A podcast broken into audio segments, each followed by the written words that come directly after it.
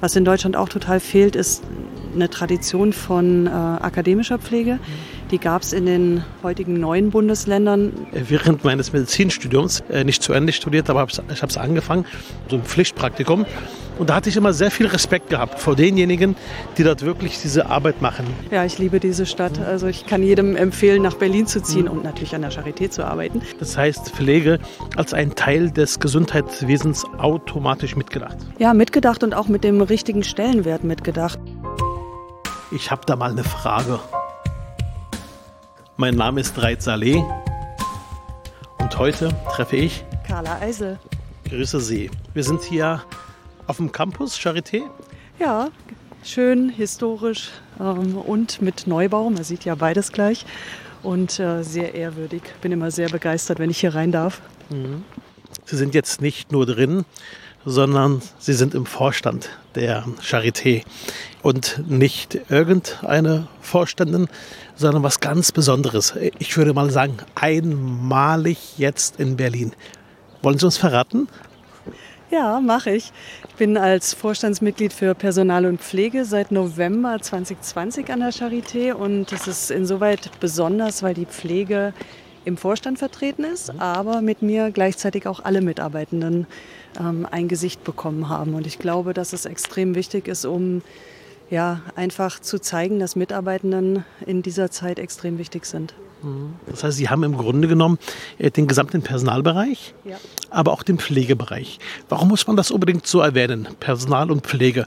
Ist das immer noch so die Rolle, dass die Pflegerinnen und Pfleger oft das Gefühl hatten, naja, sie sind hier immer äh, quasi zweite oder dritte Wahl? Ja, die Pflegefachkräfte, das hat mal eine Kollegin ganz toll beschrieben, sind wie so ein kleines Blümchen, die im Schatten äh, der großen Medizin gewachsen sind und die jetzt aber ja, einem Baum geworden sind und deswegen auch klar und sichtbar da sein dürfen. Und ähm, das war den Kolleginnen und Kollegen extrem wichtig, diese Sichtbarkeit zu bekommen. Ich muss gleich dazu sagen, besonders begeistert waren sie nicht, dass sie das durch mich bekommen haben, weil ich bin ja eine Personal- oder Industriefachfrau und nicht, äh, komme nicht aus der Pflege. Aber ich hoffe, dass ich zeigen kann, dass die Methodiken, die man braucht, um Menschen sichtbar zu machen, gerade aus dem Personalumfeld kommen. Mhm. Und trotzdem ja auch dann das Thema Pflege letztendlich auch ähm, unterstützen. Das heißt, Sie wollen auch den Personen, die hier arbeiten, letztendlich auch eine Stimme und ein Gesicht sein.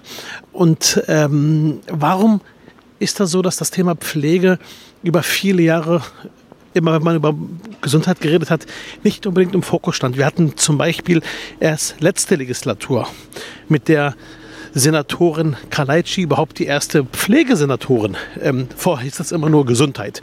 Und dann haben wir daraus Pflege und Gesundheit oder Gesundheit und Pflege gemacht. Warum glauben Sie, hat das so lange gedauert? Oder auch jetzt die Rolle einer Vorständin auch für Pflege? Also ich vermute, dass es an der Finanzierungslogik des deutschen Gesundheitssystems liegt, dass eben ja, Gesundheit ähm, nur einmal finanziert wird und dass äh, ja, die Ärztinnen und Ärzte da immer sehr stark im Fokus standen und äh, deswegen die Pflege kein eigenes Gesicht hatte. Und äh, dadurch, dass dann die Pflege aus dem Finanzierungssystem rausgenommen wurde und jetzt auch ja, fast unbeschränkt finanziert werden kann, gibt es da auch einfach eine Bereitschaft, das anders aus, aufzustellen. Und wir können die Leute auch anders bezahlen. Das ist mhm. natürlich extrem wichtig. Mhm. Was in Deutschland auch total fehlt, ist eine Tradition von äh, akademischer Pflege. Mhm. Die gab es in den heutigen neuen Bundesländern, da gab es nur akademische mhm. Pflegefachkräfte. Ja. Ähm, bei uns im Westen gab es das nicht. Und das ist übrigens auch ganz bitter, wenn Sie mit den Kolleginnen sprechen, die sagen, sie sind im Grunde mit dem Eintritt in die Bundesrepublik alle degradiert worden. Im Sinne von, was nicht mehr dann den Wert, den Stellenwert nach genau. hatte. Ja, genau. Es war einfach nicht mehr ein akademischer Beruf, sondern ein Lehrberuf. Und mhm. äh, da spricht ja erstmal nichts dagegen.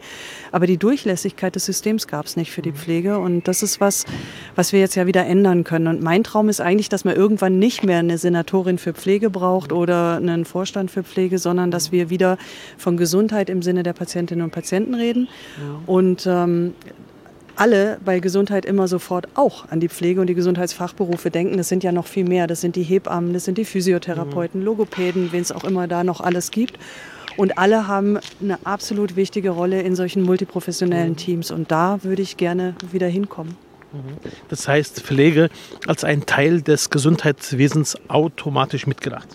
Ja, mitgedacht und auch mit dem richtigen Stellenwert mitgedacht, weil Pflege äh, ist ja ein hochfachlicher Beruf, der einfach unheimlich viele Spezialisierungsmöglichkeiten auch bietet und mit der Akademisierung, die ja jetzt zum Glück gestartet ist, auch die Chance bietet, äh, sich akademisch fortzuentwickeln und ähm, bestimmte Spezialqualifikationen einzunehmen. Wir mhm. wollen ja auch Prävention stärken mhm. und da wird die Pflege eine unglaublich wichtige Rolle auch in der Erziehung, also Education der Angehörigen und Patientinnen und Patienten haben. Wenn die nach Hause kommen, brauchen die auch bestimmte Betreuung und das kann mhm. super gut auch Pflege übernehmen. Ich hatte, lang ist das her, während meines Medizinstudiums, ich hatte damals ähm, Medizin studiert, äh, nicht zu Ende studiert, aber ich habe es angefangen, auch in einem Krankenhaus ähm, viele Monate gearbeitet, ein verlängertes Praktikum, so ein Pflichtpraktikum. Und da hatte ich immer sehr viel Respekt gehabt vor denjenigen, die dort wirklich diese Arbeit machen. Damals nannte man sie noch Krankenschwester, heute spricht man von Pflegerinnen und Pfleger, weil es schon ein knüppelharter Job ist, was ich da beobachtet habe, was ich da selber mitgemacht habe und weil es letztendlich so ist, dass zu oft auch die Personen den Eindruck haben, sie müssen letztendlich vieles machen äh, und auch für vieles gerade stehen, was dann schief läuft. Hören Sie das hier auch, dass die Pflegerinnen und Pfleger sagen, Mensch Leute, es ist wirklich viel, womit ihr uns belastet? Ja, lustig ist, dass wir eine biografische Überschneidung haben. Ich habe mal drei Monate ein Praktikum gemacht im Krankenhaus als damals Schwesternhelferin und okay. da war das genauso. Ähm, ja, wir hören es das natürlich, dass viel abgeladen wird ähm, in der Pflege, auch aufgrund der fehlenden Digitalisierung, die wir haben. Unglaublich viel ähm, administrativer Aufwand aber auch Tätigkeiten, die nicht unbedingt in der Pflege zu suchen, was zu suchen haben, ähm, werden dort verortet ähm, und das muss man sauber trennen und gute Kompetenzprofile erstellen, um das mhm. äh, wirkliche Entlastung herzustellen. Mhm. Haben Sie das Gefühl, dass ähm, äh, landespolitisch und bundespolitisch das Thema jetzt wirklich auch angekommen ist? Oder haben Sie manchmal das Gefühl, Mensch, während Corona wurde immer gesagt, ja, Respekt, wir klatschen an den Balkonen für die Pflegerinnen und Pfleger, Intensivstationen darüber hinaus. Aber kaum ist das weg, wird das vergessen. Was ist Ihr Eindruck? Also mein Eindruck ist, dass das Thema nach wie vor gesehen wird tatsächlich, insbesondere landespolitisch. Da bin ich natürlich auch näher dran. Mhm. Und äh, dass die Bemühung da ist, wirklich Perspektiven zu bieten. Aber es geht alles extrem langsam und ähm, es ist natürlich auch eine finanzielle Frage. Man braucht digitale Unterstützung, wir brauchen Bildungsprogramme, wir brauchen einen Masterstudiengang und all diese Dinge kosten Geld und da fehlen, glaube ich, uns allen zusammen noch ein bisschen die Fantasie, wo das herkommen soll. Äh, Geld ähm, spielt auch eine Rolle. Vor einigen Monaten ähm, wobei das ist mittlerweile auch schon fast ein Jahr her, ähm, als die äh, Pflegerinnen und Pfleger äh, in Charité und in Vivantes gesagt haben, wir brauchen Entlastung. Das war damals eine Diskussion gewesen. Da hat Charité sehr schnell, ähm, auch sehr gezielt gesagt, wir finden einen Kompromiss mit den Arbeitnehmerinnen und Arbeitnehmern. Waren Sie da schon dabei an Bord? Ja, das war unter anderem auch meine Initiative, aber auch eine Gesamtvorstandsinitiative. Ich bin der festen Überzeugung gewesen, nachdem ich, ich glaube, ich war sieben Monate an Bord, als es okay. losging. Und äh, da hatte ich schon die Gelegenheit gehabt zu sehen, wie gearbeitet wird und auch unter welchen immensen Druck die Kolleginnen und Kollegen stehen. Und wenn so ein System an so einen Punkt kommt, dann muss gemeinsam was gemacht werden. Und deswegen war ich der festen Überzeugung und bin es immer noch, dass wir für Entlastung sorgen müssen, dass wir gute Mechanismen finden müssen, um den Kollegen auch zu zeigen, ähm, dass wir daran arbeiten und dass wir es auch ernst meinen. Das heißt, äh, Sie haben sofort gesagt, ich ergreife jetzt Partei äh, für die Arbeitnehmerinnen und Arbeitnehmer bei mir im Konzern. Das, was die fordern, eine Entlastung, das heißt nicht unbedingt mehr Geld, sondern die haben ja tatsächlich eine Entlastung eingefordert, dass sie gesagt haben, wir brauchen einen Kompromiss, wir müssen da äh, letztendlich auf einen Kompromiss hin verhandeln. Ja, das haben wir gemacht und äh, ich hab, bin auch genauso in die Verhandlungen reingegangen. Ich habe gesagt, wir brauchen Regeln zur Personalbesetzung auf den Stationen und dann entlastende Modelle. Aber ich habe auch klar gesagt, ich möchte etwas abschließen, was realistisch ist. Mhm. Und das kann sportlich sein, das ist unser Tarifvertrag auch, aber es kann nichts sein, ähm, was wir nie erreichen können. Und das war einer der Punkte, ähm, warum es so lange gedauert hat. Mhm. Okay. Ähm, vielleicht eine Frage. Sind Sie Berlinerin von Geburt an? Nein, ich komme aus Reutlingen. In Reutlingen in? Baden-Württemberg. Okay, wie lange leben Sie in Berlin? Seit 15 Jahren. Aber so gut, damit sind Sie ja schon äh, im Vergleich zu vielen anderen schon langjährige Berlinerin. Schon eine halbe Berlinerin. Ich habe ja. neulich gemerkt, dass ich schon länger nicht zu Hause sozusagen wohne als äh, woanders. Ich war dazwischen in Köln noch im mhm. Rheinland, mhm. aber unsere Tochter ist in Berlin geboren. Also wir haben zumindest eine echte Berlinerin in der Familie. Mhm. Okay. Und wie fühlen Sie sich mit der Stadt Berlin? Als Berlinerin sind Sie gerne in der Stadt? Ja, ich liebe diese Stadt. Also ich kann jedem empfehlen, nach Berlin zu ziehen mhm. und natürlich an der Charité zu arbeiten. Mhm. Ähm, die Stadt ist offen, die ist äh, lebensfroh, die ist multikulturell ähm, und es gibt immer was, ähm, wo man sieht, wie sich die gesellschaftliche Entwicklung auch in Firmen und Unternehmen niederschlägt. Das macht total viel Spaß. Mhm. Ähm, Pflege und Personal. Das heißt, Sie haben ja im Grunde genommen einen riesengroßen Bereich, den Sie verantworten. Äh, Pflege, damit all, äh, auch das ganze Thema Pflegeberufe. Wie sieht es aus? Auszubildende, Nachwuchs, äh, akademischer Beruf, Pflege. Sind Sie optimistisch oder was ist Ihr Gefühl? Ja, ich bin total optimistisch. Wir sind ähm, heute gerade von so einer FAZ-Umfrage auf Platz 16 der begehrtesten ArbeitgeberInnen in Deutschland unter den Schulabschließenden äh, gekommen. Die Charité auf Platz 16. Ja, als, ähm, soweit ich das sehen konnte, einziges Berliner Unternehmen. Und ich bin insoweit optimistisch, weil ich glaube, Menschen suchen und gerade die Generation Y und folgende, die suchen doch einen, einen Purpose, einen Sinn im Arbeiten. Und okay. wo gibt es den mehr als an der Charité? Und ich glaube deswegen, dass wir in allen Gesundheitsfachberufen einfach viel darüber erzählen müssen, wie toll das ist und wie toll es auch ist, an so einem äh, Unternehmen zu arbeiten, in dem wirklich hochklassige Medizin in interprofessionellen Teams gemacht wird. Und ich glaube, dass, wenn es uns gelingt, das zu transportieren, dass dann wirklich viele Leute auch zu uns kommen. Das heißt, wenn Sie jetzt den Blick wagen in die Prognose, sagen wir mal die nächsten 10 bis 15 Jahre, äh, dann haben Sie das Gefühl, äh, an der Charité gibt es genug Nachwuchs, was das Thema Pflege betrifft? Nee, so optimistisch kann ich leider nicht sein, weil die demografischen Zahlen sprechen einfach dagegen. Wir werden grundsätzlich, wenn wir nicht über Zuwanderung oder andere Ideen, die wir noch haben, mehr Menschen an uns binden, werden wir den Fachkräftemangel in den Gesundheitsfachberufen nicht decken können. Wir müssen also digitaler werden. Wir müssen wahrscheinlich auch ambulanter werden und wir müssen wahrscheinlich irgendwann auch so weit kommen, dass wir Angehörige besser qualifizieren, auch Teile der Aufgaben zu übernehmen. Es wird gar nicht anders gehen und vielleicht am Ende auch ein paar Betten schließen.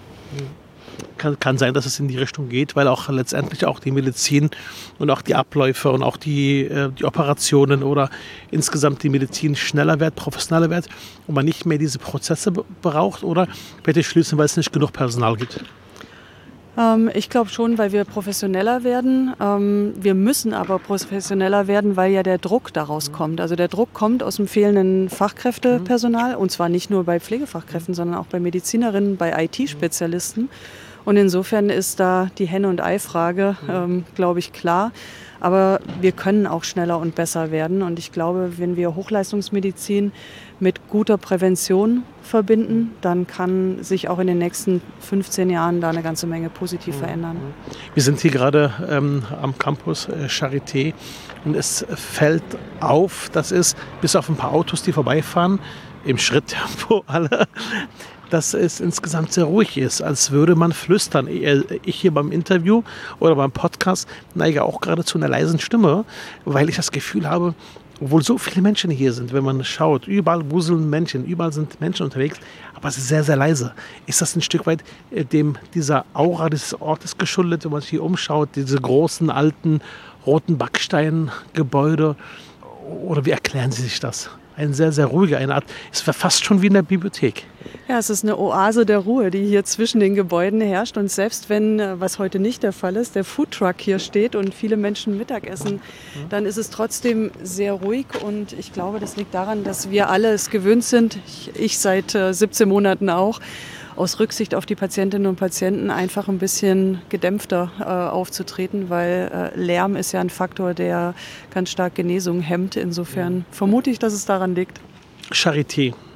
Charité hat ja ähm, auch, das haben wir jetzt gehört, äh, auch bei dem Jubiläum ähm, des das Festtag zur Entstehung der Charité, äh, auch schon seine Schattenseiten gehabt. Äh, auch beim Thema Pflege, auch beim Thema äh, Forschung, gerade während der Jahre um 33 bis 45 ist auch Teil letztendlich auch der Geschichte der Charité. Spielt das noch eine Rolle oder ist das eher so ein Thema, man weiß das, wenn man sich damit beschäftigt, aber es spielt gar keine Rolle. Aber Charité spiegelt Glanz, aber auch Schattenseiten wieder. Also in meiner Wahrnehmung äh, spielt das natürlich eine Rolle und es spielt auch im Alltag noch eine Rolle, weil immer dann, wenn wir über Diversität, über den Umgang zum Beispiel mit Transpersonen äh, sprechen, dann werden wir auch immer wieder darauf angesprochen, über Fehler, die gemacht worden sind und die natürlich auch immer noch gemacht werden. Ist ja nicht so, dass äh, alles gut ist. Und äh, wir versuchen dem durch Aufarbeitung einerseits, aber auch durch Transparenz andererseits zu begegnen. Wir machen gerade eine Mitarbeitendenumfrage, die endet heute. Heute früh hatten wir 40 Prozent Beteiligung. Ich hoffe, 40 Prozent, wow, auch viel. Ja, für die erste in zwölf Jahren ist es viel, aber ähm, ja, mein Personalchef und ich, wir haben eine Wette miteinander, wir wollen gerne die 50 knacken. Okay. Ich hoffe, wir schaffen das noch, ähm, weil je mehr Leute mitmachen, desto eher haben wir natürlich auch ein Meinungsbild, um was zu verändern. Und einer der Anlässe ist, dass wir so eine Art Cultural Fit Check machen wollen und mhm. sagen, wir, wir haben eine Strategie 2030, wir wollen den Menschen im Mittelpunkt stellen, mhm. aber jetzt wollen wir die Menschen auch mal fragen, steht ihr eigentlich auch im Mittelpunkt und erlebt ihr zum Beispiel ein diskriminierungsfreies Umfeld, erlebt ihr ähm, wirklich gleichberechtigte Teilhabe, wie, wie nehmt ihr das wahr? Und ich hoffe, mit den Ergebnissen können wir dann wirklich gut darauf aufsetzen, die Zukunft positiv zu gestalten. Mhm. Nochmal zurück zum Thema Pflege. Ähm, als es dann hieß, es gibt jetzt eine Chefin für Personal und für Pflege. Hand aufs Herz, wie haben die Ärzte reagiert? Neugierig. Haben die nicht gesagt, nee, hör auf, wir sind hier die Chefs, wir sind hier äh, die Krönung. Äh, hatten die Angst gehabt vor Bedeutungsverlust? Also Ärzte können ja auch sehr eitel sein habe ich so nicht wahrgenommen, weil die ärztlichen Kollegen, die haben tatsächlich erkannt, äh, dass äh, sie die Patientinnen und Patienten nur behandeln können oder in der Sprache der Ärzte gesprochen Betten nur belegen können, wenn auch wirklich alle im Team da sind. Haben die es erkannt? Das heißt, ja. es ist auch gereift bei den meisten Ärzten der Erkenntnis, wir sind ein Team, wir brauchen, die, die, die brauchen alle Kräfte hier, um gemeinsam erfolgreich zu sein ja, ist meine Wahrnehmung, dass die überwiegende Anzahl der Ärztinnen und Ärzte das gesehen hat und ähm, auch ganz aktiv. Wir haben jetzt einen Strategieprozess eingeleitet, ähm, für die Gesundheitsberufe, umfasst ja alle. Und äh, da gibt es auch so Statements wie, ja, da müssen wir uns auch verändern und wir müssen uns auch anpassen. Ich sehe das sehr, sehr positiv und auch gerade die junge Generation Ärztinnen und Ärzte, aber nicht nur, auch die Älteren, sehen ja, dass wir nur im Team erfolgreich sein können. Und je qualifizierter die anderen Teammitglieder sind, desto besser ist am Ende auch der Nutzen für die Patientinnen und Patienten. Okay. Wir machen jetzt mal eine äh, Fragerunde. Ich beginne einen Satz und Sie vervollständigen äh, den, okay? okay? Am meisten ärgert mich an Professor Krömer, wenn er. Drei. Professor Krömer ist der Vorstandsvorsitzende. Ähm, mich dazu bringt, äh, ein Gas runterzuschalten und äh, nochmal etwas zu durchdenken, wobei er leider im, fast immer recht hat damit. Wenn ich an Berlin denke, so würde ich mittlerweile Berlin bezeichnen als die coolste Stadt Deutschlands. Wenn ich zur Arbeit fahre, dann meistens? Mit meinem E-Bike. Sie ein E-Bike, ja? Ja, habe ich. Okay. Wo laden Sie das auf? Äh, tatsächlich bei mir zu Hause in der Garage. Ich habe das Glück, eine Garage zu haben und ähm, ich bin zu faul, mit dem richtigen Fahrrad zu fahren. Aber ich möchte mich ja irgendwann ein bisschen bewegen, deswegen ist das so ein Kompromiss. Und wenn ich nicht gerade ins Wirchow muss, nehme ich mein E-Bike.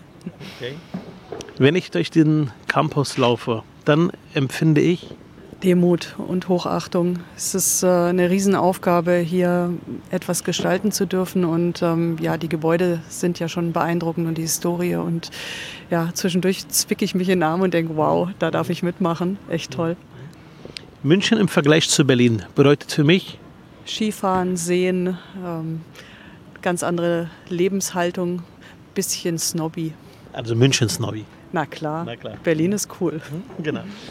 Ähm, wir haben geredet über das Thema Pflege, wir haben geredet über das Thema der Mediziner, aber es gibt noch ganz andere Menschen, die hier arbeiten. Ähm, diejenigen, die äh, das Ganze am sauber halten, diejenigen, die äh, auch viel machen im Bereich der Versorgung mit sauberen Geräten, sauberes Besteck, aber auch in der Gastronomie und darüber hinaus, fühlen sich auch als ein Teil des Teams? Ja, oder, oder gibt es so eine Hierarchie, so nach dem Motto, irgendwie der Vorstand, dann kommen die Chefärzte, dann die Oberärzte, dann die Ärzte, dann die Oberpflegerin, Oberpfleger, dann die Pfleger und dann irgendwann der Rest. Weil mich, mich hat das schon gestört, muss ich zugeben, als wir die Gespräche hatten zu dem Thema ähm, Entlastung und Tarife. Sie erinnern sich, vor vielen mhm. Monaten, ähm, da hatte ich ja auch Partei ergriffen, gerade für diejenigen, die sonst keine große Lobby haben. Das heißt, diejenigen, die auch wirklich das Ganze hier im Hintergrund, auch was ist im Hintergrund, insgesamt am Leben halten.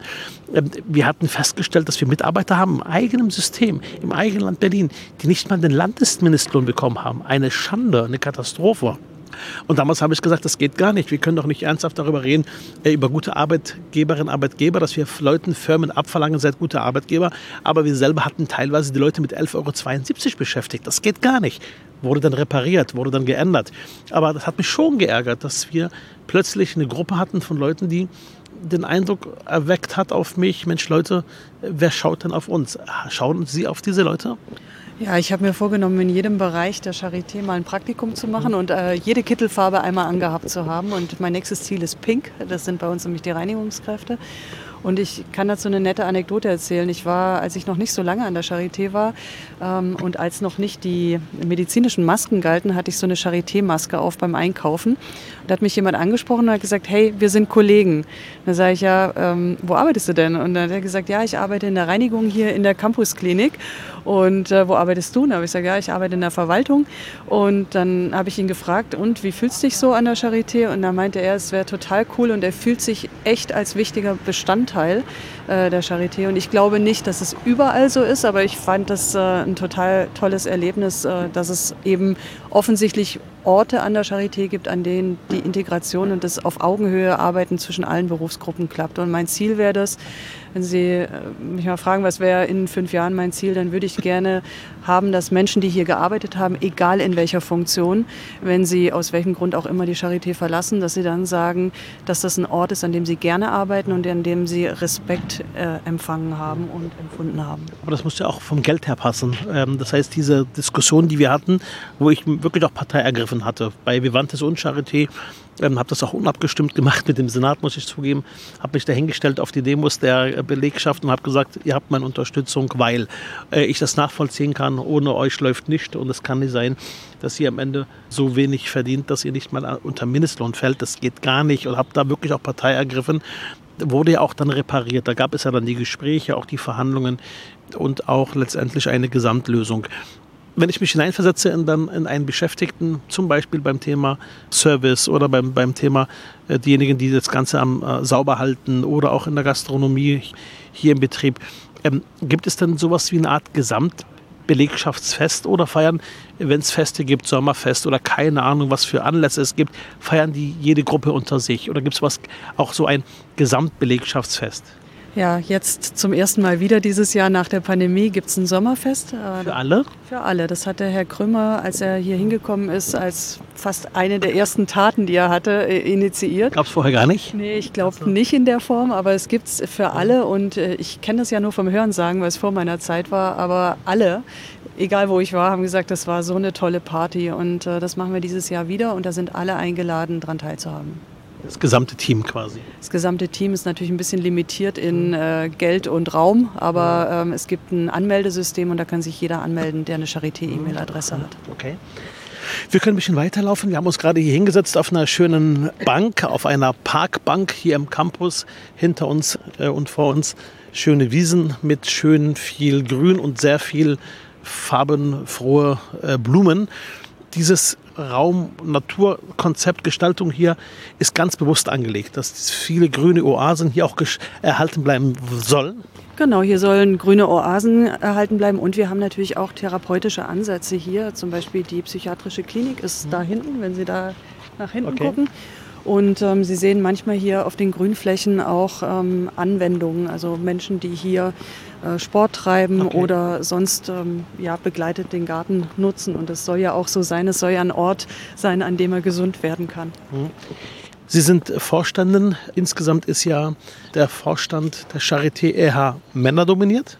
Na, wir sind immerhin zwei Frauen, das ist ja nicht Von? so schlecht. Von sechs. Das geht, das ist okay. Wie ist es denn? Fällt es als Frau schwer, in dieser in Anführungszeichen Männerwelt ähm, Fuß zu fassen? Oder sagen Sie, nee, die Männer werden sich noch dran gewöhnen? Die werden sich absolut dran gewöhnen. Und ich äh, hatte immer Glück, äh, tolle Mentoren zu haben, die im Übrigen alle Männer waren und mhm. äh, die keinen Unterschied gemacht haben welches Geschlecht ich habe. Und ich möchte das gerne auch transportieren und den jungen Damen äh, Mut machen und sagen, das wird schon. Mhm. Wir haben allerdings tatsächlich ein Thema bei den Ärztinnen und Ärzten, haben wir, schaffen wir nur eine 30-prozentige Quote an Oberärztinnen. Ähm, und im Studium sind aber 70 Prozent Absolventinnen. Das heißt, das Wie kommt das?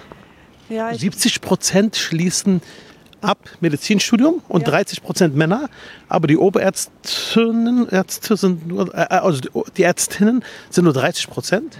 Ja, das liegt ähm, sicherlich einmal ein bisschen an der historisch sehr stark hierarchisch geprägten Umgebung. Mhm. Ähm, es liegt daran, dass man eben noch keinen Vorstand für Personal hatte, der sich Gedanken über lebensphasenorientierte Modelle gemacht hat. Mhm. Und ich glaube, es liegt einfach auch daran, dass für Frauen gerade in so einem Up-Out-System das unglaublich schwer ist, ähm, zum richtigen Zeitpunkt, also praktisch in der Rush-Hour des Lebens, alles gleichzeitig machen zu müssen. Karriere, Kinder kriegen, mhm. äh, forschen, lehren, heilen, das ist einfach viel. Und da müssen wir gute Modelle entwickeln, um das umzudrehen, weil sonst würden wir ja aus wenigen ähm, noch stärker diskriminieren. Und das sehen Sie auch ein Stück weit als Ihre Aufgabe, genau diese Modelle auch hinzubekommen? Ja, das sehe ich als meine Aufgabe, gemeinsam mit den Kolleginnen und Kollegen aus der Fakultät und aus der Krankenversorgung da gute Lösungen zu finden. So, ähm, wir nähern uns gerade wieder dem Haupteingang, äh, in dem Fall dann für mich der Ausgang äh, dieser wunderbaren wirklich äh, Tour jetzt mit Ihnen hier im Campus. Ich würde gleich nochmal ein Thema anschneiden, aber erstmal nochmal eine Schnellrunde. Ich werfe zwei Begriffe in den Raum und Sie müssen einen aussuchen. Okay. Sie haben einen Joker, das heißt, einmal können Sie sagen, pff, fällt schwer darauf zu antworten, dann oder werfen einen dritten Begriff dann in den Raum, das geht, okay? Okay. So, traditionell oder modern? Modern.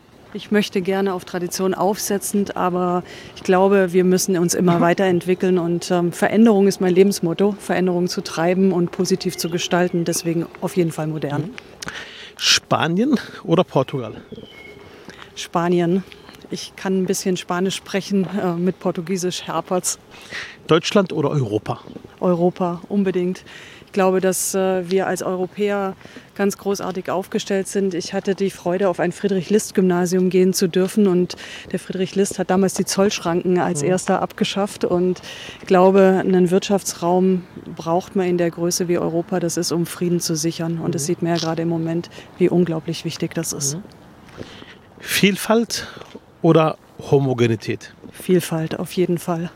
Ich liebe das, in unterschiedlichen Teams zu arbeiten. Ich glaube, dass Teams nur dann erfolgreich sind, wenn ganz unterschiedliche Charaktere sich einbringen können und auch unterschiedliche Lebensläufe und Entwicklungen.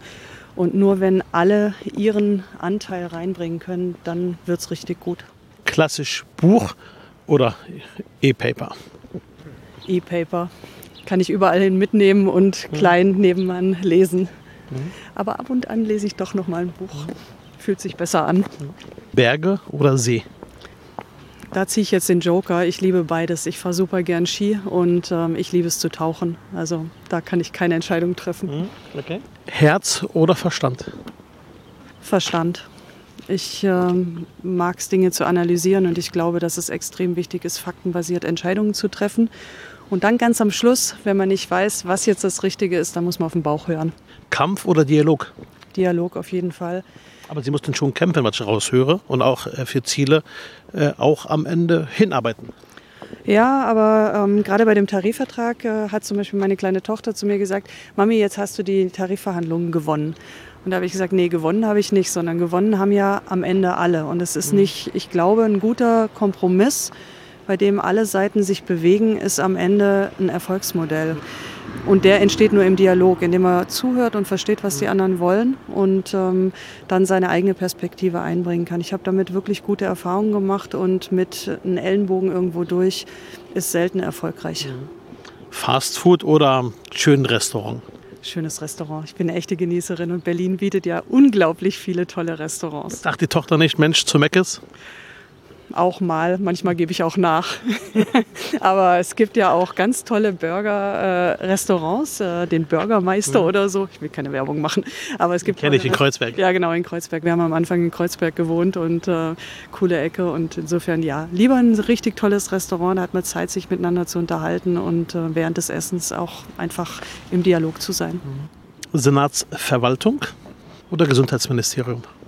Das wird jetzt mein zweiter Joker. Wo fühlt man sich näher?